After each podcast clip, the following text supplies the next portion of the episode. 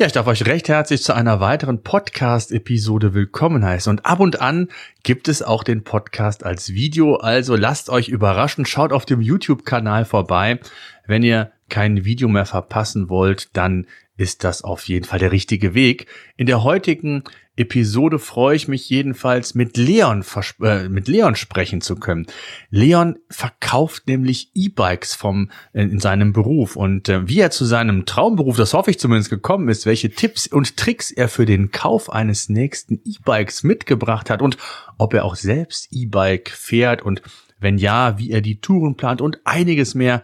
Das wollen wir heute hier von ihm erfahren. Erstmal Hallo Leon, schön, dass du da bist. Stell dich doch kurz vor, wer bist du und was machst du genau? Und dann musst du uns natürlich auch erzählen, wie du zu deinem Beruf beziehungsweise zum Verkaufen von E-Bikes gekommen bist. Ja, also äh, erstmal danke für die Einladung. Ähm, schönen guten Abend. ähm, ich bin junge 20 Jahre alt, äh, bin jetzt knapp anderthalb Jahre ähm, als Zweiradmechatroniker unterwegs, als Azubi. Ähm, bin aber aktuell aus Gründen, da wir die Firma halt umbauen und noch nicht so wirklich Platz haben, äh, im Verkauf eingesetzt. Äh, Macht das jetzt, wie gesagt, schon seit gut über einem Jahr. Ähm, genau, fahre selbst E-Bike äh, und genau. Ja, super. Da kommen wir gleich auf jeden Fall noch im, im Detail drauf.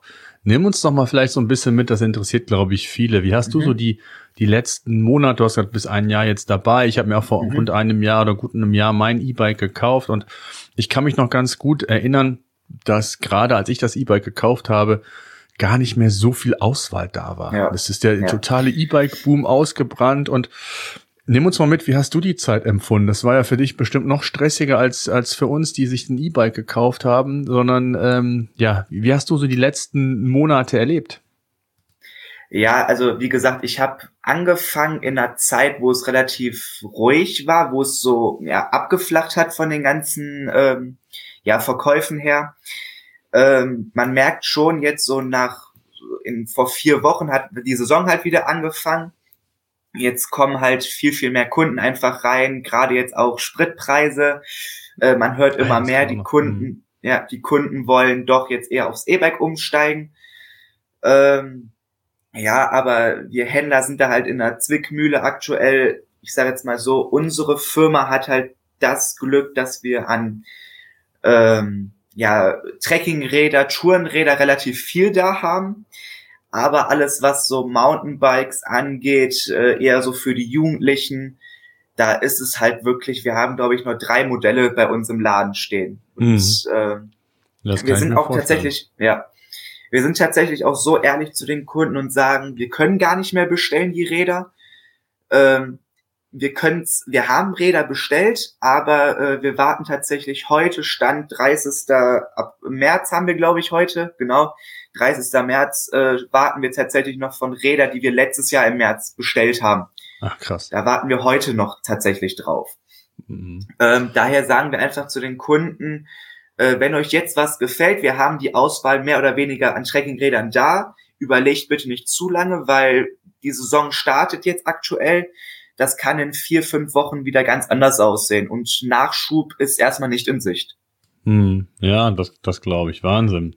Ja. Ähm, wie muss man sich das vorstellen? Also allein jetzt nochmal in dieser Corona-Zeit.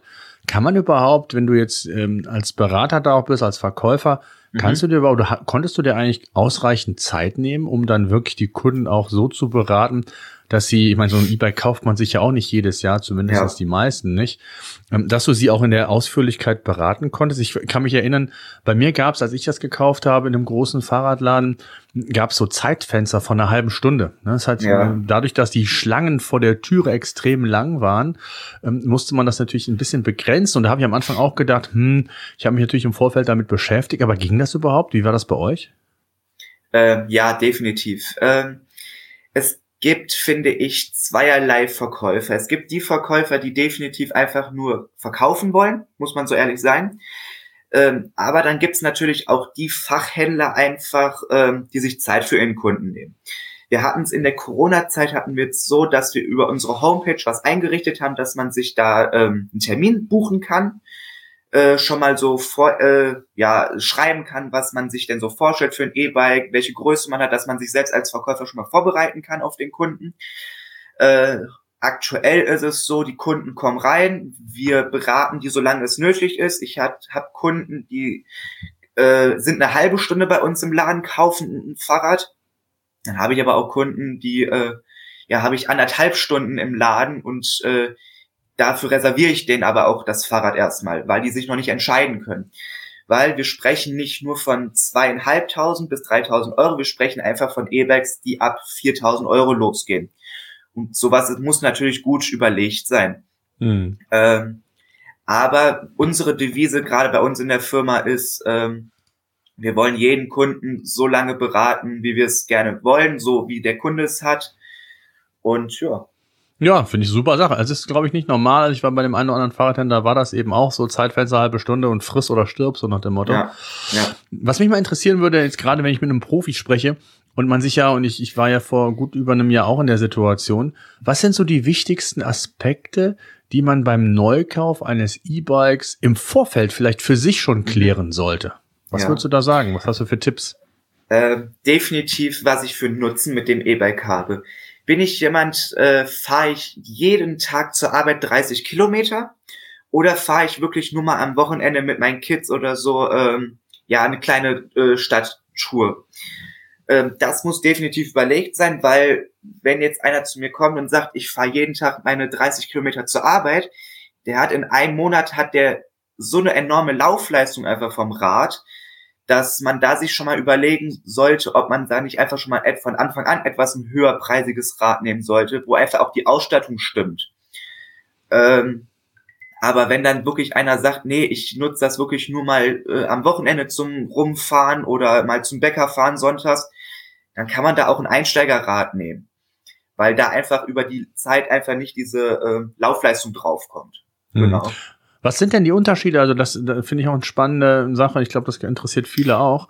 Hm, wann ist so diese Einsteiger-Variante? Also was unterscheidet die dann von einer besseren Variante? Also ist es dann, ich sag mal, ich hätte bei Shimano äh, Gangschaltung, äh, Bosch äh, besserer Akku ja. oder ja, ja. was sind so die Kriterien, war nicht ein Einsteiger und ich glaube, eher bist du ja dann in dem Bereich, ähm, wenn du zur Arbeit fährst, eher so im Citybike-Bereich, aber mhm. das lassen wir mal außen vor, kommen wir gleich noch zu. Ähm, was sind so die größten Unterschiede zwischen, ich sag jetzt mal Einsteiger und, und besseren E-Bikes? Ähm, wie du schon gesagt hast, Schaltung ist äh, einfach bei Einsteiger-Fahrrädern äh, eine etwas günstigere, die natürlich, ähm, ja, manchmal ein bisschen zicken macht, wenn man es so sagen kann äh, Bremse kann anders sein, gerade was auch den Akku angeht, wenn wir mit dem E-Bike äh, sprechen. Ich sage jetzt mal gerade ähm, ein KTM zum Beispiel, wir sind KTM-Händler auch, äh, ein Cento 10. Wenn ich da einen 500 Wattstunden Akku habe, kostet das circa 3000 Euro mit einer relativ guten Ausstattung.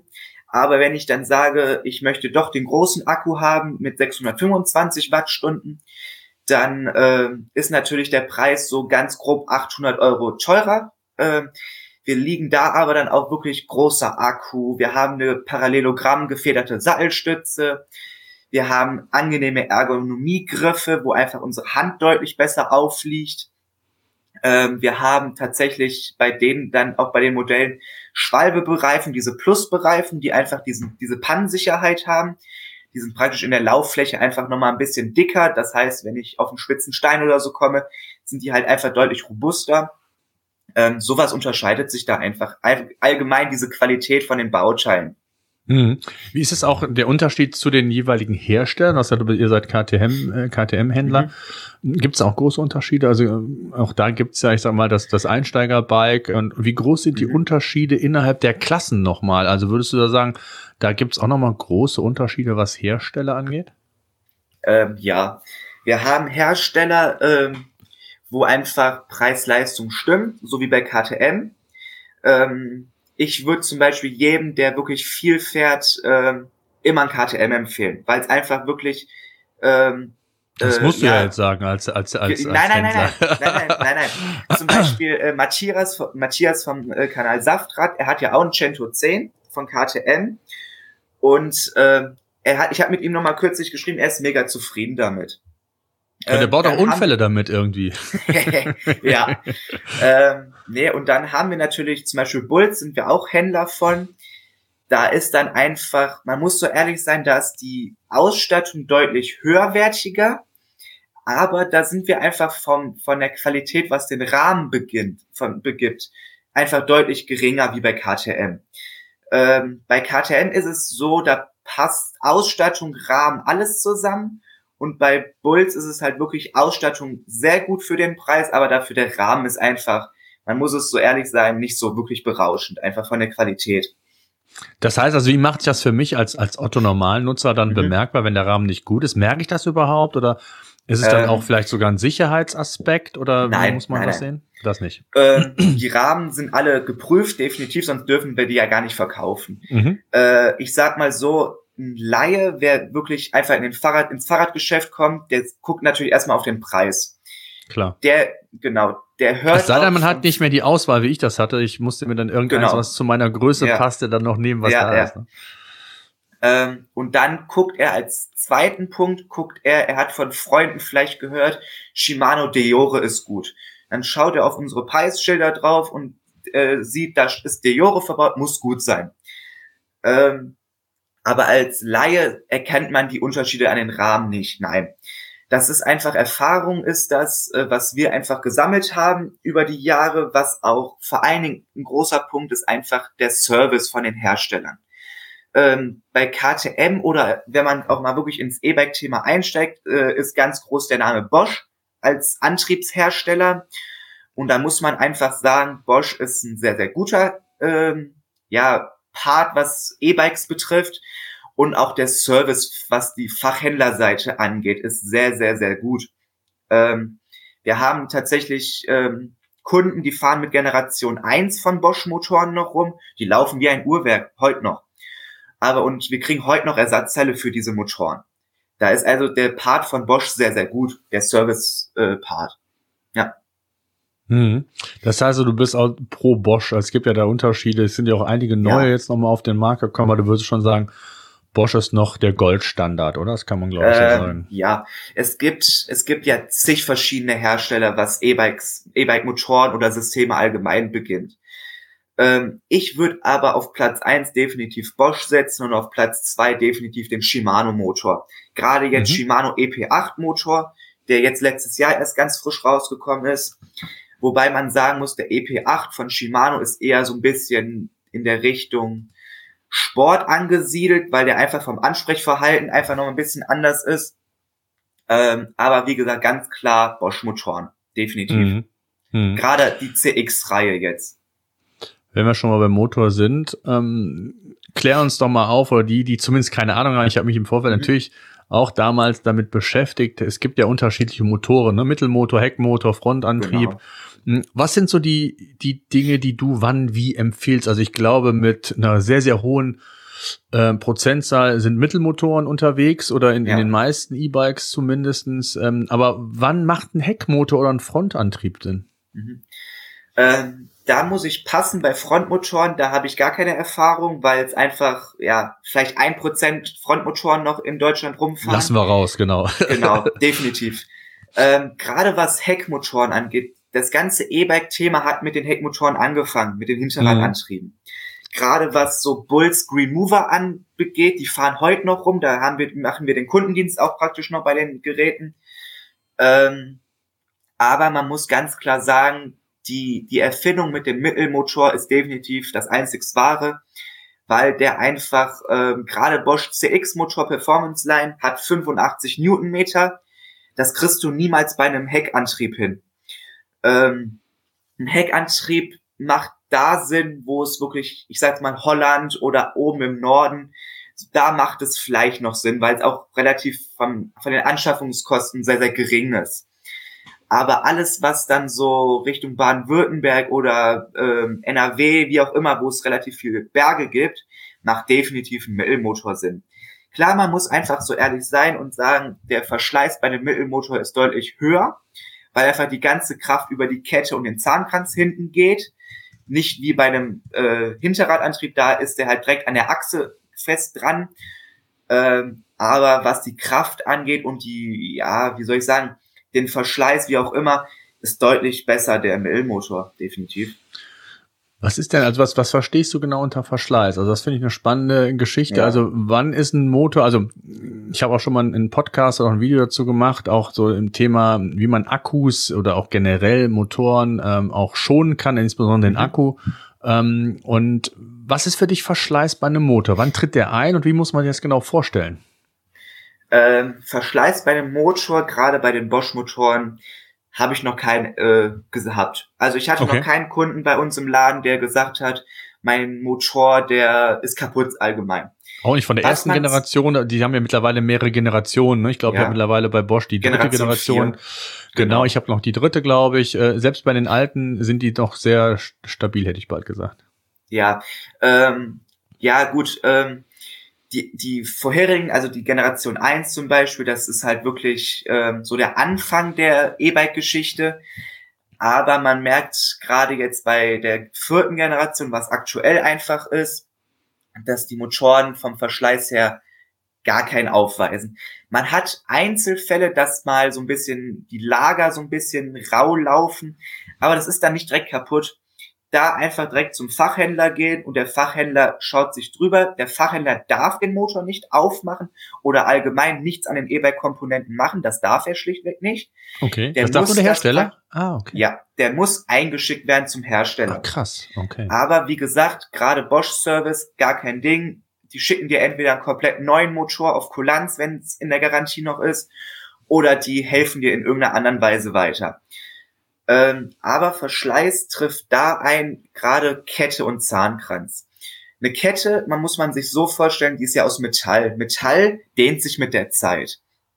Ähm, wenn man diesen, diesen, diese Verschleißgrenze früh genug abpasst, man immer zum Kundendienst kommt, ähm, kann der, ähm, kann der Händler nur die Kette tauschen, was natürlich günstiger ist. Aber wenn jetzt einer zum Beispiel 10.000 Kilometer mit nur einer, mit der ersten Kette und dem ersten Zahnkranz fährt und dann natürlich zum Fachhändler kommt und sagt, meine Kette springt über die Ritze hinten drüber, dann heißt das eigentlich direkt kompletten Antriebwechsel. Antrieb heißt zum Beispiel bei uns, ich weiß nicht, wie es bei anderen Fachhändlern ist, bei uns heißt Antriebwechsel Motorkettenblatt, äh, ähm, Zahnkranz und Kette. Die drei Parts müssen getauscht werden, weil da einfach der Verschleiß größer ist. Genau. Hm. Ja, ja, absolut. Das ist äh, auf so einem. Was würdest du denn empfehlen? Kette oder nicht Kette? Was ist so dein dein Favorite? ähm, tatsächlich hatten wir bis dato ein Modell an Biobikes, also ohne E-Antrieb als Riemen mhm. mit diesem Gates-Riemen. Dieses, der ist ja aus Kohlefaser und Carbon. Ja. Mhm. Ähm, also E-Bikes habe ich noch keine Erfahrung mit äh, Riemenantrieb. Soll gut sein, gerade auch was den Verschleiß angeht. Hab ich auch gelesen, ja, ja. Ähm, aber ich bin halt wirklich, ich bin, gut, ich bin 20 Jahre, äh, aber trotzdem, ich bin einfach der Part Kette. Also mhm. ich mag Kette einfach. Ja. Naja, nee, kann ich verstehen. Was mich noch interessieren würde, ich glaube, ein ganz wichtiger Punkt, den wir beim Akku eben nicht vergessen haben, aber auch der ein relevanter Aspekt ist, du hast es eben gesagt, nicht nur die Wattzahl ist entscheidend, sondern auch die Newtonmeter. Ne? Also wie viel, ja. wie viel Power hat der Akku und wie ja. viel, wie, wie hilft er dir in den entscheidenden Situationen oder zumindest, ja. wenn er helfen soll. Vielleicht kannst du das nochmal ganz kurz erklären, wie wichtig diese, diese Angabe der Newtonmeter ist. Also viele, auch mit denen ich dann spreche, ich habe jetzt auch zum Beispiel eine Frage bekommen, hat das kurz gepostet, dass wir sprechen, ähm, sagten dann auch, ja, Akku äh, und äh, das ist doch das Entscheidende, wie viel Watt der hat. Nee, ist es nicht, ne? Nicht immer. Also ja. ein, ein, äh, ein, ein Kriterium, ja. aber nicht das, das alleinige, ne? Ja, man muss unterscheiden. Der Akku hat eine Kapazität. Äh, bei Bosch ist es 400 Wattstunden, 500 Wattstunden und 625 Wattstunden. Man muss jetzt auch wieder differenzieren. Wir haben ab diesem Jahr das smarte System. Das ist wieder ein anderer Punkt. Aber da haben wir jetzt auch 750 Wattstunden als Akku. Ach, das gibt es äh, mittlerweile auch. Ah, krass. Genau. Können wir gerne gleich nochmal drauf zu sprechen kommen. Mhm. Ähm, wir haben bei den Motoren schlichtweg äh, nur bei den Pedelecs 250 Wattstunden beziehungsweise Watt. Ähm, das ist einfach die Leistung vom Motor. Alles, was darüber hinausgeht, ist, geht dann in diesen S-Pedelec-Bereich und das ist dann halt mit Versicherungskennzeichen und ja, genau. Du äh, hast auch nicht am Fahrradweg mitfahren und sowas. Genau. Alles, ne? mhm. Und dann ist halt wieder der Punkt Newtonmeter. Wir haben bei, bei der Active Line haben wir 40 Newtonmeter, Active Line Plus 45 Newtonmeter. Dann gibt's bei Generation 3 65 Newtonmeter und jetzt ganz neu bei dem CX-Motor 85 Newtonmeter. Ich würde jedem empfehlen, der wirklich viele Berge fährt, definitiv 85 Newtonmeter. Ähm, das ist heutzutage Standard eigentlich bei den meisten E-Bikes, dass da die 85 Newtonmeter drinne sind, weil äh, gerade ich bin auch äh, schon Active Line mit 40 Newtonmeter gefahren. Äh, da brauchst du einfach in den Beinen Kraft. Den musst du wirklich, der hat einfach nur Rückenwind, gibt der dir. Der ist jetzt nicht was für starke Berge geeignet, der, der mit 40 Newtonmeter. Mhm. Da einfach auch wieder schauen, was fahre ich, wo fahre ich und da auch dann wieder differenzieren. Mhm. Ja, absolut. Macht es eigentlich Sinn, ähm, also zumindest das, was ich recherchiert habe, macht es keinen Sinn, aber ich muss natürlich den Experten fragen, irgendwas nachzurüsten? Ist zu teuer, äh, oder? Ähm, dann wieder Gegenfrage, was würdest du nachrüsten wollen? Einen neuen Motor beispielsweise. Keine Ahnung. Wenn ich jetzt ähm, zum Beispiel ein ähm. altes Modell habe, da kann ich mir auch ein neues E-Bike kaufen, oder? Ja. Hm. Ähm, der Motor ist schlichtweg ähm, der Bestandteil vom Rahmen. Der Rahmen gibt keinen anderen Motor zu, als den, der schon verbaut ist. Hm. Weil die Hersteller wie KTM, Bulls, wie auch immer, die planen ihren Rahmen, dass der Motor reinpasst. Äh, Gerade Generation 3 und 4 sind auch unterschiedlich von der Größe und das passt dann einfach nicht. Ähm, nachrüsten kann man ohne Probleme ein anderes Display zum Beispiel. Ich habe zum Beispiel an meinem, ich habe zwei E-Bikes, äh, da äh, habe ich an meinem ersten Rad habe ich halt das Display umgebaut, weil ich gerne ein Farbdisplay haben wollte. Zum Beispiel also das Kiox habe ich mhm. vom Purion auf Kiox umgerüstet, weil man da einfach deutlich mehr ähm, Fahrdaten ablesen kann. Ähm, genau. Hm, ja, okay, sowas kann man machen, absolut. Ähm, jetzt ja. kam eine Frage auch noch auf. Ersatzakkus. Das ist ja immer wieder mal ein Thema. Hast du auch eben schon gesagt, hängt natürlich ein bisschen davon ab, wie viel Akku braucht man, wie viel Unterstützung. Ja. Mache ich eher kurze Strecken, da reicht sicherlich einer. Äh, mache ich viele mehrtägige Ausflüge oder Touren macht sicherlich der ein oder andere Satz, Ersatzakku Sinn. Schöne Grüße an ja. den Carsten. Ich bin immer noch fasziniert. Er hat drei Akkus im Bestand, wenn er mehrere Tage weg ist, nimmt zwei Ladegeräte mit. Also hat ja. alleine schon eine Tasche nur mit Akkus und Ladegeräten voll. Also ähm, was, was würdest du da sagen, wenn man sich Gedanken macht über einen Ersatzakku? Auch da habe ich mal mhm. eine, eine Podcast-Episode zu gemacht das macht ja nicht immer Sinn und es gibt ja verschiedene Szenarien, wann man sich einen Akku neu kaufen kann, sollte und wann auch vielleicht nicht.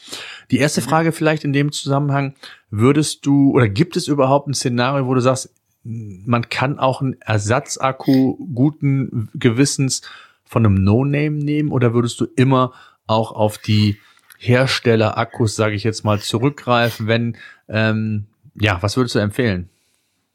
Ähm, es ist so, wir haben darüber, die Frage haben wir uns in der Firma auch schon gestellt. Ähm, es gibt natürlich namhafte, äh, ich sage jetzt mal No-Name-Marken, also nicht Bosch-Akkus, die äh, brauchbar ausschauen. Ähm, das Problem ist einfach, ähm, die meisten Systeme, gerade Bosch, die haben natürlich äh, untereinander müssen die kommunizieren. Äh, wir haben ja praktisch nicht nur Plus und Minus am Akku, sondern auch gewisse andere Ports, damit der Akku mit dem Ladegerät zum Beispiel kommuniziert kann. Ähm, da frage ich mich dann einfach, können die No-Name das genauso gut wie die Originalen von Bosch zum Beispiel? Da ist meine persönliche Meinung, ich weiß, es gibt wahrscheinlich auch andere Meinungen, aber meine persönliche Meinung ist, gerade wenn ich ein teures Bike habe, auch mit einem äh, Bosch-Antrieb zum Beispiel, würde ich auch immer einen Bosch-Akku verwenden. Hm. Ja, ja, also ich glaube, da da scheiden sich die Geister. Ich vergleiche das immer so ein bisschen. Ich weiß ja. gar nicht, ob man das kann, aber ich habe mir jetzt eine neue äh, Kamera gekauft, habe mir einen normalen Akku gekauft, also von Panasonic. Mhm und ein No-Name, der gute Empfehlungen ja. hatte, der wohl eine gute Leistung bringt, aber im Endeffekt ist es so, wenn man mal wirklich so ein bisschen sich das Ganze mal anschaut, der hat einfach weniger Performance, obwohl er die gleichen Werte hat. Ja. Und das ist, glaube ich, genauso auch wie mit, mit einem MacBook, ne? Die waren von der Geschwindigkeit her oder von den Prozessoren teilweise schlechter als andere, aber das gesamte System ist einfach besser aufeinander abgestimmt, ne? So.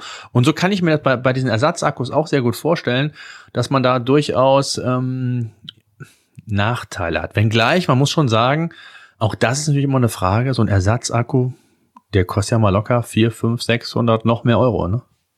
Noch mehr. noch mehr, ja. Äh, so, und, und dann, also es gibt aktuelle, ja, ja.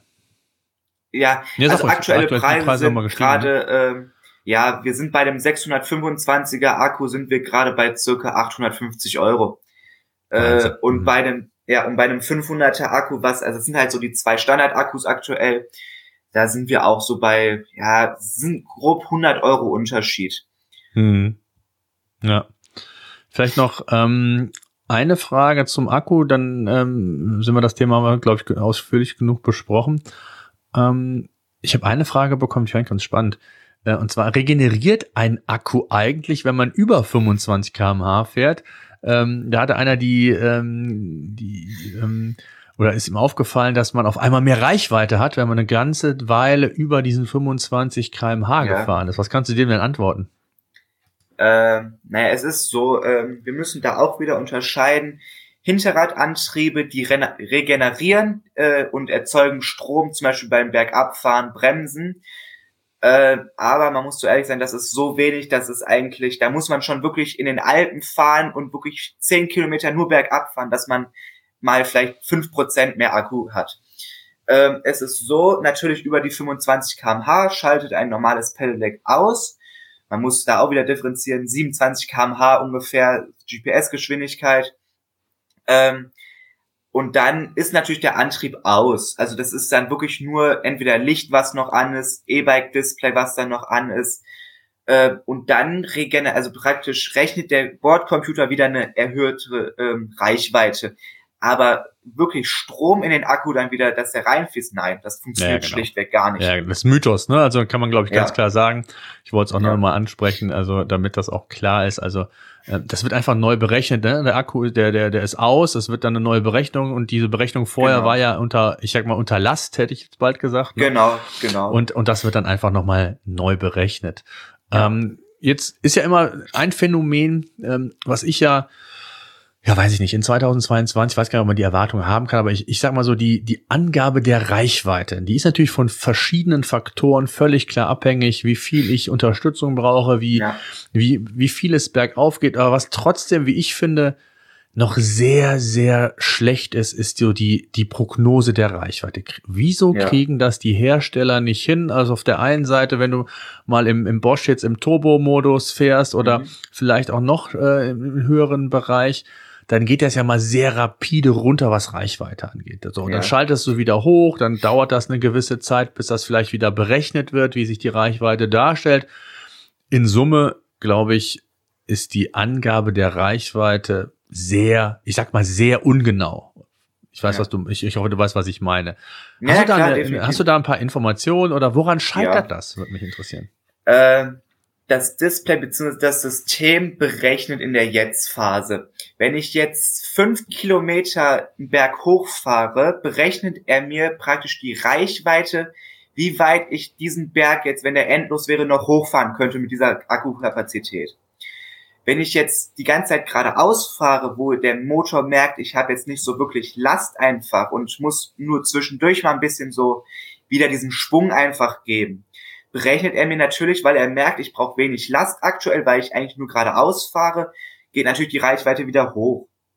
Ähm, er berechnet wirklich immer im Jetzt, wie weit ich jetzt in dieser, gerade in dieser Phase noch fahren könnte. Ähm, ich sag auch meinen Kunden ganz klar, man darf sich nicht dran äh, orientieren oder beziehungsweise man darf nicht darauf vertrauen, was im E-Bike-Display steht an Reichweite. Da sollten einfach die Erfahrungswerte, ähm, ja, Erfahrungswerte stimmen. So, und sollte man sich auf seinen gesunden Menschenverstand verlassen, was man sich seinem Akku noch zutraut und mal zwischendurch auf die Reichweite vom Display schon, was das Display praktisch noch anzeigt, dass man da mal so einen groben Orientierungspunkt hat. Hm. Naja, absolut. Jetzt müssen wir natürlich auch noch die Frage klären, es gibt ja unterschiedliche E-Bike-Typen. Du hast es eben schon mal gesagt, E-Mountainbike oder auch Citybike, Ja. Trekkingrad. Ähm, ich glaube, das kann man schon sagen, so die, das klassische Citybike ist so das, ne, der Arbeitsalltag, das Trekkingrad, glaube ich, eher für Ja. robustere, korrigiere mich gleich. Ähm, und was sind da so deine, ja, wie würdest du die definieren? Wann ist ein Crossbike vielleicht äh, für einen interessant? Ein Mountainbike jetzt unbedingt äh, für eine regelmäßige Tour zur Arbeit? Kann man machen, muss man nicht. Mhm. Ähm, was sind so deine Empfehlungen? Ähm, Gut, da kann ich nicht viel zu sagen, weil das ist von Mensch zu Mensch unterschiedlich, was man fahren möchte. Ich habe Kunden da, die äh, fahren nur Straße, die wollen aber ein Mountainbike haben, weil mhm. sie einfach die Haltung auf dem Mountainbike schön finden, dieses gebeugte nach vorne äh, sitzen. Ähm, ich würde ganz klar empfehlen, Mountainbike, wenn man es möchte und auch mal Schotter, Feldwege, wie auch immer, ein bisschen durch den Wald mal fährt, nehmen das typische Trekkingrad wirklich als Pendler, wenn ich viel Strecke machen möchte. Und äh, ja, genau. Und dann gibt's halt natürlich noch diese Unterkategorien wie SUVs, gibt's auch ab äh, wieder. Das heißt, ich habe ein grobes Trekkingrad, aber als Fully dargestellt, also praktisch Gepäckträger, Lichtanlage, Schutzbleche, schon als vollgefedertet. Und dann habe ich dieses typische Crossbike. Crossbikes sind bei uns diese Tourenräder, die so ein bisschen einen Abklatsch von Mountainbikes haben, also breite Bereifung, grobes, grobe Stolle und auch einen großen Federweg einfach haben. Diese vier groben Unterschiede gibt's einfach. Mhm. Ja. ja. Hast du schon gesagt, das muss jeder für sich selbst, glaube ich, ausmachen. Definitiv. Ist ja auch so Definitiv. ein bisschen auch, ja, es muss einem auch gefallen. Ne? Es geht nicht nur immer ja. darum, das Vernünftigste für die Strecke, für den Weg, sondern wie du gesagt hast, wenn einer mit, mit E-Mountainbike äh, zur Arbeit fahren will, dann ist das halt so. Ne? Also, ähm, ja, ja. also passt perfekt, ja. Gibt es eigentlich mh, hm, Sicherheitsaspekte, die man beachten sollte beim Kauf? Ähm, äh, ich würde mal sagen, nein. Okay. Ähm, Gerade bei, ich würde mal sagen, ich würde auch immer zu einem Fachhändler einfach gehen, weil der Fachhändler einfach Ware verkauft, die von Markenherstellern kommen ähm, ich habe es heute zum Beispiel wieder erlebt, ich war im Baumarkt und dann werden da natürlich so, ich sag's mal, No-Name-E-Bikes für nicht mal 1000 Euro verkauft. Da würde ich mich dann schon fragen, ist das wirklich das Wahre? Hält der Rahmen? Ist da nicht doch irgendwie, ja, was faul? Ähm, aber wirklich aber Sicherheitsas nee, Sicherheitsaspekte, ähm, ich würde, also da würde ich einfach immer vertrauen auf den Fachhändler auch und im Endeffekt, wir haben TÜV, haben wir, die dürfen sowieso nicht auf dem, freien Markt draußen verkauft werden, wenn sie nicht irgendwie im TÜV geprüft sind oder sowas. Hm. Wie sieht das mit Ergonomieaspekten aus? Ist das mhm. schon mal ein Thema, was für dich auch relevant ist und wo du sagst, da, da sollte man schon drauf achten? Ja, definitiv. Ich habe ganz viele Kunden, die sagen, ich habe gerade eine Knie-OP oder Bandscheibenvorfall oder mhm irgendwas mit dem Rücken, wie auch immer. Und da muss man dann auch, das ist, das macht halt auch wieder einen guten Fachhändler, finde ich persönlich aus, der dann auch nicht, wenn einer zu mir reinkommt und sagt, ich habe Rückenschmerzen, dann biete ich dem kein Mountainbike an, wo ich eine gebeugte Position habe. Dann biete ich dem ein Rad an, wo ich eine sehr, sehr aufrechte Sitzposition habe, wo ich dann auch wirklich, ähm, ja, die Lenk, der Lenker einfach passt, die Griffe passen, bei uns ist die Devise, wir haben, also zum Fahrrad haben wir drei Berührungspunkte. Das ist einmal der Sattel, die Pedale und, der, und die Griffe. Und die müssen einfach stimmen. Wenn die drei Punkte nicht stimmen, dann macht das Fahrradfahren keinen Spaß. Ähm, genau. Und das ist halt mhm. so ein bisschen der Punkt Ergonomie. Ähm, ja.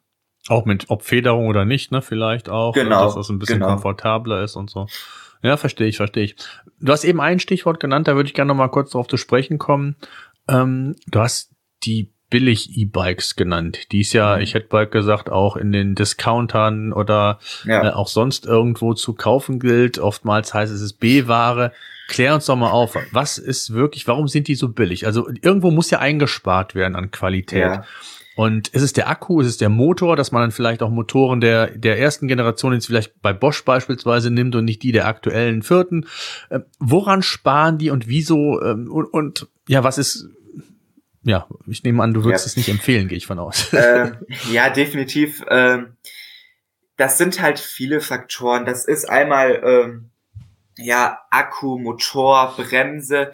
Bei den meisten ist es dann halt wirklich, dass man da normale Felgenbremsen noch hat, keine Scheibenbremsen. Keine Scheibenbremsen, oder, ja. Genau. Mhm. Ähm, dann wieder der Akku, der vielleicht dann nur 400 Wattstunden hat und dann keine Lithium-Ionen-Akkus sind, sondern irgendwelche Blei-Akkus, wie auch immer. Äh, da dann auch wieder der Punkt Ladegerät, Akku, man hört ja doch viel oder häufiger mal, äh, dass so ein Akku doch mal in Flammen einfach aufgeht. Und da, wenn man da einfach mal ein bisschen nachforscht, sind das dann doch immer Bikes, die aus dem Discounter sind. Da ist halt einfach die Qualität, da sind dann keine Schwalbereifen drauf, da sind dann wirklich einfach äh, Reifen drauf, die von der Gummimischung sehr, sehr billig einfach sind, die ich schon nach 20 Kilometer gefühlt abgefahren habe. Das Profil, das finde ich, macht einfach äh, so ein Billig-Bike aus. Einfach die Qualität von den Bauteilen, die verwendet worden sind. Äh, ja. Ja, absolut. Und was ich finde, und äh, ich glaube, das kannst du bestätigen, ich finde es total wichtig, dass, dass man eine Probefahrt macht. Also ich habe auch ganz ja. viele verschiedene gehabt und ähm, habe mich dann letztens, äh, letzten endlich dann für, für ein E-Bike entschieden, was vielleicht optisch äh, nicht so schön war wie das andere, was ich mir ursprünglich ausgesucht habe, aber es war ein ganz anderes Fahrgefühl. Und, und ja. da muss man, glaube ich, auch diesen Kompromiss machen. Also klar, Ästhetik spielt eine Rolle, aber ich finde so diese Probefahrt, die ist einfach durch nichts zu ersetzen und in einem Discounter kann man das einfach de facto nicht machen. Ähm, ich sag mal, wenn ich jetzt einfach nur so ein Pendelfahrrad brauche für fünf bis zehn Kilometer, dann ist das, glaube ich, okay, dann ist, äh, kann man das vielleicht machen, aber ansonsten würde mir kein Grund einfallen, warum man sich das kaufen sollte, oder? Also. Ja. Naja, es ist ja so, ähm, ich kann mir im, im äh, Discounter ein E-Bike kaufen, das kann ich machen. Aber es gehört ja auch viel mehr dazu. Es ist ja nicht nur das Kaufen in dem Discounter. Was als Beispiel ist denn wirklich mal, wenn mir äh, die Schaltung kaputt geht? Macht der Discounter das? Hat der eine Werkstatt, wo das repariert Na gut, wird? Dann gehe ich zur Fachwerkstatt dann, ne? Wenn ich genau, aber die dürfen es nicht. Die dürfen es mhm. nicht. Ja. Äh, wir sagen einfach, äh, ich sage jetzt mal, wenn da wirklich Shimano-Bremsen verbaut sind. Die meisten Fachhändler sind Shimano-Partner, die dürfen dann Shimano-Sachen machen. Aber sobald es zum Beispiel Schaltauge geht oder irgendwas Spezielles am Motor oder so, können wir gar nicht machen, weil wir da einfach die, die, die Hersteller und ähm, Lieferanten gar nicht an der Hand haben wir wollen uns auch gar nicht in, ich sag's mal, sogar Gefahr begeben, an diese, an den Bikes rumzuschrauben, weil wir die schlichtweg gar nicht kennen, die Bikes. Hm. Hm. Was sind denn so Trends, die jetzt aufkommen? Vielleicht sogar für diese Saison. Gibt es da schon was, wo man sagt, das ist so der Trend, da geht's in die Richtung? Geht es? Ähm, Gibt es da irgendwas? Äh, nein, kann man gar nicht sagen. Ähm, du merkst zwar, dass es immer mehr E-Bikes, äh, dass die Leute mehr E-Bikes wollen, ähm, wo ich so ein bisschen dieses Jahr so hintendiere, ist gerade Trekkingrads und typische Fullies einfach, E-Bikes als Fully. Ähm, so die zwei Trends habe ich. Ähm, aber so wirklich schon sagen, wo es hingeht dieses Jahr, das erlaubt auch gar nicht die Auswahl, weil einfach die mhm. Auswahl, gerade was Mountainbikes bei uns im Laden zum Beispiel angeht, gar nicht so groß ist. Ja, mhm. ja kann ich verstehen. Wann ist denn jetzt, äh, du, du, du musst natürlich jetzt sagen, immer oder jetzt gerade aktuell, aber wenn du jetzt mal einen Tipp gibst und bist jetzt weg von, von als, als, als Verkaufsberater, wann ist denn der beste Zeitpunkt, ein E-Bike zu kaufen? Also jetzt zum Saisonstart kann ich mir vorstellen, wie das in anderen Bereichen auch ist, sind die Preise extrem weit nach oben gegangen und jetzt gegen Ende der Saison gehen die vielleicht runter. Man kriegt vielleicht jetzt auch nochmal äh, ältere Modelle, Vorgängermodelle vom, vom letzten Jahr, aber gibt's den perfekten, weiß ich gar nicht, den besten Zeitpunkt, den du empfehlen würdest, wenn du jetzt mal weg von, von deiner Bubble bist, äh, wenn du jetzt Verbraucher wärst äh, und hättest einen Tipp, wann ist die beste Zeit, so auch vom Preis, vom Preis, ja. ähm, von der Preisentwicklung her, was würdest du da sagen? Das ist eine sehr, sehr gute Frage. Ähm, also ich kann natürlich nur für also für uns reden, also als da, wo ich halt arbeite. Wir haben zum Beispiel jetzt als zum Saisonstart haben wir einen Stammkundenrabatt gegeben und äh, hatten halt so Saisonstartsangebote. Ähm, ich würde sagen, es gibt keinen perfekten Zeitpunkt. Ich würde sogar, wenn sagen, wenn ich einen Zeitpunkt nennen müsste, würde ich sagen Anfang des Jahres. Weil es ist mhm. so, ähm, man, die Händler, die meisten bestellen so März, April rum die Räder für nächstes Jahr und die kommen dann auch so Februar, März, April. Also genau jetzt sind wir gerade in der Zeit, wo die meisten Räder kommen, wenn sie dann natürlich kommen. Deswegen würde ich sagen, aktuell ist der beste Zeitpunkt. Hm. Aber was würdest du sagen, also was sp spricht oder spricht überhaupt was dagegen? Ähm, alleine ist auch aus, aus, aus wenn ins Preis-Leistungs-Verhältnis vielleicht sogar geht, ist es ja wie so beim, beim Neuwagen oder bei, beziehungsweise Gebrauchtwagen, ne? wenn ich einen Jahreswagen habe, verliert der ja schon mal extrem an Wert. Mhm. Und jetzt würde ich das gerne mal vergleichen mit, wenn ich jetzt äh, heute kaufe und zu dir ins Geschäft komme und sage, ihr habt da ein ganz tolles Fahrrad aus dem Vorjahr, mhm. das mhm. günstiger ist, äh, aus verschiedenen Gründen, vielleicht nicht mehr ne, Bosch Motor Generation ja. 4, was du eben gesagt hast. Spricht da was gegen? Ähm, eigentlich nicht, nein. Also ist es nur Man Preissache oder, oder was, was ist so der, äh, was würdest du das Kaufargument sagen, warum man kein Vorjahresmodell nehmen soll, sondern man sollte das aktuellste nehmen?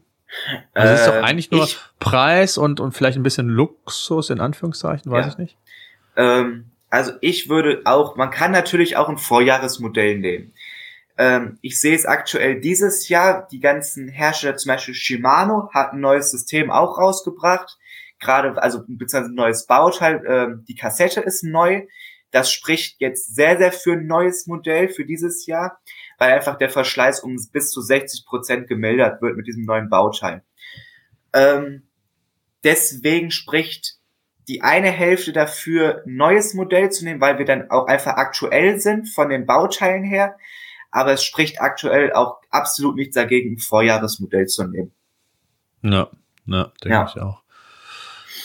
Lass, haben wir irgendwas noch vergessen, was jetzt, äh, bevor wir natürlich auch zu deinen Präferenzen kommen, ob Mhm. du äh, mit, dem E-Bike unterwegs bist, welche Touren du planst und wie du sie planst, das wäre natürlich auch nochmal kurz darauf eingehen. Haben wir noch irgendwas vergessen, so das Thema? Wir können das Thema gerne das äh, Smart System zum Beispiel jetzt von Bosch ansprechen. Das ist Ja, ein ganz gerne. neues System. Ja, erzähl Das doch mal gerne. Diesem, genau, das ist seit diesem Jahr raus. Wir haben jetzt anstatt, aktuell war es ja bei Bosch der größte Akku 625 Wattstunden. Mit 57 wir hast du jetzt- gesagt, ne? Genau, wir sind jetzt tatsächlich schon bei 750 Wattstunden. Krass, ja. Die Batterie ist größer geworden, der Motor ist gleich geblieben, der Bosch Performance Line CX Motor der vierten Generation, weil das ist einfach der robusteste Motor, den Bosch rausgebracht hat. Das ist der beste Motor, muss man ganz klar sagen. Da ist nur die Platine einfach ein bisschen anders geworden, weil auch die Anschlüsse anders geworden sind. Wir haben, wenn die Leute kennen, das Kiox, ähm, das normale Kiox hatte ja, war ja ein Farbdisplay, das erste Farbdisplay von Bosch mit äh, Tasten auf dem Display praktisch. Und wir hatten ja diese normale Remote einfach am Lenker. Wir haben jetzt beim Smart System Kiox 300. Das ist nur noch ein Display ohne Tasten und haben dann praktisch auch eine ganz neue Remote jetzt bekommen, die am Lenker befestigt ist. Diese Remote ermöglicht uns auch ohne Display zu fahren. Das heißt, das E-Bike kommuniziert nicht mehr nur noch mit dem Display, Mhm. sondern nur noch mit der Bedieneinheit selber. Hm. Bei Kiox normal war es bisher so, dass das Display selber die Recheneinheit war von dem E-Bike. Jetzt bei Kiox 300 ist es nur noch die Remote, also die Bedieneinheit. Und wir sind komplett App angebunden. Wir ähm, können alles über die App einstellen. Wir können Navigation, Reichweite, ähm, die Unterstützungsmodis können wir beliebig ändern. Wir können sagen, wir dürfen nur noch im Turbo-Modus 20 km/h fahren. Das heißt, er unterstützt uns auch nur noch bis 20 km/h. Mhm. Also das ganze System ist deutlich. Also nähert sich auch dem Auto, ne? T- Tempomat Definitiv. 20 und so irgendwie Ja. so kann man sich auch so fast schon ein bisschen so vorstellen. Also Ja. ähm, bis hin zu, äh, gut, das geht jetzt noch nicht, dass man per Smartphone kann man mittlerweile auch die, die Autos entriegeln oder verriegeln und, und den Status an. Geht das, Das- sogar so weit, dass man auch zum Beispiel Fehlermeldungen im Motor, im Akku sogar sehen kann und dass man Ja. dann proaktiv auch zum Händler geht. Das, das habe ich in Ja. einer Podcast-Folge gemacht. Das ist ja gerade so das Thema Frühjahrsinspektion, ne? dass dann Mhm. nach Updates geguckt wird, Fehlermeldungen und solche Geschichten. Genau. Sehe ich das da auch schon? Ja, also äh, Bosch ist aktuell noch ganz am Anfang vom smarten System. Ähm, ich war persönlich auf einem äh, Lehrgang von Bosch mit dem neuen System, weil sich einfach so viel geändert hat. Und da wurde halt angesprochen, ähm, der Kunde kann selber über die App, übers Handy neue Updates drauf machen Ah, aufs okay. E-Bike. Das ist Er ja braucht cool. nicht mehr zum Mhm. Fachhändler fahren. Okay. Ähm, es wird auch ähm, so sein, das sind jetzt so ein paar Insider-Sachen. Es wird, ähm, wie du schon sagtest, wir dürfen sogar das Handy dann praktisch mit oder das E-Bike mit dem Handy entsperren, ähm, dass wir nur noch mit unserem Handy praktisch das E-Bike starten können und kein anderer. Es wird ein äh, GPS-Sender geben für das Smartes System. Es wird ein Navigationssystem geben für Smartes System. Da wird, also Bosch baut auf diesem smarten System jetzt was ganz Neues auf und was ganz Großes. Ich persönlich freue mich sehr auf Smartes System, beziehungsweise es ist draußen, aber alles, was da jetzt noch kommen wird, weil es ein sehr, sehr schönes System ist, was Bosch rausgebracht hat. Ja, also da tut sich, glaube ich, noch einiges und Ja, das wird noch eine spannende Phase in Ja. den nächsten Jahren, glaube ich, ähm, kann man das oder ähm, man kann es erahnen, aber ich glaube, da ist noch viel mehr möglich. Und wenn man dann mal so die Analogien auch zu anderen Branchen sieht, was in anderen Branchen schon möglich ist, ob jetzt Automobil oder auch ähm, jetzt generell auch andere, dann glaube ich, da ähm, kann man im E-Bike-Markt schon noch mal so ein einen Schritt weiter nach vorne kommen mit, ne? Auf jeden ja, Fall. definitiv. Ähm, die Zeit, die ändert sich. Es gibt nicht mehr nur diesen normale Knöpfchen drücken und ich fahre E-Bike, sondern das ist halt wirklich ein komplexes System heutzutage. Mhm. Ja. So, zum Schluss müssen wir natürlich auch äh, über, über dich äh, sprechen. Äh, welches E-Bike, du hast gesagt, du hast zwei. Welche hast du? Citybike, ja. Mountainbike und, und äh, nimm uns doch da erstmal mit, was, was, was ist so deine Qual der Wahl gewesen? Du hast ja die volle Auswahl, nehme ich an. Genau, also ich habe ja, wie gesagt, vor circa anderthalb Jahren angefangen in dem Laden. Vorher habe ich eine andere Ausbildung äh, erfolgreich abgeschlossen. Ähm, habe dann erstmal mir privat ein eigenes E-Bike gekauft, ein Cube zum Beispiel, also wer mhm. es kennt, Cube. Ähm, es war ein Mountainbike damals. Ähm, hab, bin das dann jetzt circa ja, 6.500 Kilometer in gut einem Jahr gefahren und ähm, habe jetzt, dadurch, dass ich die Möglichkeit über die Firma zu leasen habe, also ähm, Bike Leasing praktisch mhm. machen wir, habe ich mir jetzt, weil ich dann doch gemerkt habe, ich bin zweierlei Sparten. Ich fahre sehr gerne Touren, also lange Touren, über 100 Kilometer zum Beispiel. Ich bin aber auch einer, der sehr gerne im Wald fährt, der auch Trails mal gerne fährt. Und daher habe ich es jetzt so gemacht. Ich habe den Luxus jetzt einfach. Ich habe zwei Bikes. Ich habe das, er äh, hat mir von der Firma das äh, Bike rausgelassen. KTM ist es geworden. Ein Fully, wo ich wirklich nur im Bike, äh, Wald mitfahre. Und dann habe ich das Cube komplett umgebaut, habe Straßenbereifen drauf gemacht, habe mir Schutzfläche ah, okay. drauf gemacht, habe einen Gepäckträger montiert, habe mir vernünftige Beleuchtung dran gemacht. Und das ist jetzt mein Alltagsfahrrad zum Beispiel. Mhm. So nenne mhm. ich es einfach. Ich bin einfach sehr, sehr mobil mit dem Bike, ähm, fahre damit eigentlich alles hier bei uns in der Gegend ab, fahre damit zur Arbeit, wie auch immer. Genau, also dadurch halt einfach, dass ich die Möglichkeit habe, zwei Bikes zu haben, eins für den Wald und wirklich nur als Freizeitfahrzeug äh, zu nehmen und das andere wirklich als Alltagsfahrzeug, wo dann auch mal nicht schlimm ist, wenn das äh, in zwei Jahren 10.000 Kilometer hat. Mhm. Ähm, wie planst du deine Touren? Also machst du, fährst du einfach auf Teufel komm raus, nutzt du Komoot, hast du andere Apps? Vielleicht kannst du mal so einen Einblick geben, wie du das machst. Das inspiriert ja auch andere. Ja, also äh, bei uns in der Gegend, ich bin auf einer sehr, also ich wohne in einer sehr ländlichen Gegend, da ist wirklich viel einfach so drauf losfahren und dann nach den Fahrradschildern fahren, so ich fahre jetzt heute mal in die Richtung. Aber ich plane tatsächlich meine äh, Routen mit Komoot. Mhm. Ähm, okay. Ich bin tatsächlich ein eingefleischter Komoot-Fahrer. Äh, man hört natürlich von den anderen. Ich habe mir auch tatsächlich das Video angeschaut äh, mit Matthias, dir und den anderen zwei, ähm, wo ihr auch über Navigationssysteme gesprochen habt. Da sind ja wirklich auch viele mit diesem OSM Arndt oder wie es heißt unterwegs. ja. ja, ja, genau. genau. Das, ja, das habe ich mir auch angeguckt und ganz ehrlich, ich kann es nicht verstehen mit diesem Bike. Ich weiß gar nicht, wie die, wie, wie die App jetzt nochmal hieß. Ähm, Biker Router, glaube ich, war es. Ja. Also ich, ich kann es ja. für mich jetzt auch nur sagen, ich finde Komoot angenehmer, aber das ist ja, ja dann. Die ist sehr, sehr ne? übersichtlich, diese App. Die ist sehr hm. übersichtlich, die App. Hm. Man kann sehr, sehr gut die Touren auch ähm, anpassen oder auch mal raussuchen, die Touren. Ich bin jetzt äh, von äh, Sonntag meine Tour mit über 110 Kilometer gefahren, was ich über Komoot halt geplant habe. Mhm. Ja. Ja, ja. Weißt du die längste Tour, die du bisher gemacht hast? Tatsächlich die 110 Kilometer Tour. Okay. Das war Mit jetzt einem Akku? Äh, letzt Oder hast du einen Ersatzakku dabei gehabt? Ähm, tatsächlich hatte ich einen Zweitakku dabei, aber ich habe jetzt gute 2000 Höhenmeter bei 110 hm, Kilometer. Okay, dann kann man einen zweiten Akku nehmen, ja. Da habe ich aber vom Zweitakku nur 20 Prozent gebraucht. Okay. Und das heißt, du hast für beide Räder Zweitakkus oder wie hast du es? Nein, ich habe zwei Räder. In beiden Rädern ist praktisch der gleiche Akku drinne. Ah, okay. Ähm, und das dadurch habe ich halt äh, einen Austauschakku. Mhm. Ja, cool. Ich ja. find's mega. Ich danke dir, dass du mal so Zeit gefunden hast. Ähm, weil es sind ja doch gerne. immer ganz viele, ich sag mal ja. auch die immer wieder Fragen, die sich wiederholen, aber ja. Den einen oder anderen Mythos haben wir, glaube ich, heute ähm, beerdigt. Und ähm, ja, danke dir für deine Zeit. Und äh, wenn Fragen sind, könnt ihr das gerne, wenn ihr es auf YouTube ja, genau. schaut, in die Kommentare ähm, posten. Ansonsten ähm, ja, bei Instagram, überall sind wir da. Auch der Leon ist auf Instagram. Ich verlinke das ja. auch in, den, in, der, in der Beschreibung. Ähm, dann antworten wir bzw. Genau. Leon sehr gerne. Danke genau. dir. Ich schaue auch sehr gerne. Ich schaue, wie gesagt, auch in die Kommentare. Also wenn ihr da mhm. Fragen habt, einfach reinhauen. Ich beantworte sie gerne, auch ehrlich. Ähm, oder einfach auf Instagram, egal was ihr rund ums Fahrrad habt, einfach Fragen. Ich beantworte gerne Fragen. äh, ich bedanke mich bei dir, hat mir wirklich sehr, sehr viel Spaß gemacht. Äh, gerne wieder. Ja, gerne, äh, auf jeden Fall. Wir, ja. wir kommen auf deine, auf dein Know-how nochmal zurück, da bin ich mir sehr sicher. Ja, ja. Perfekt. Super, danke dir.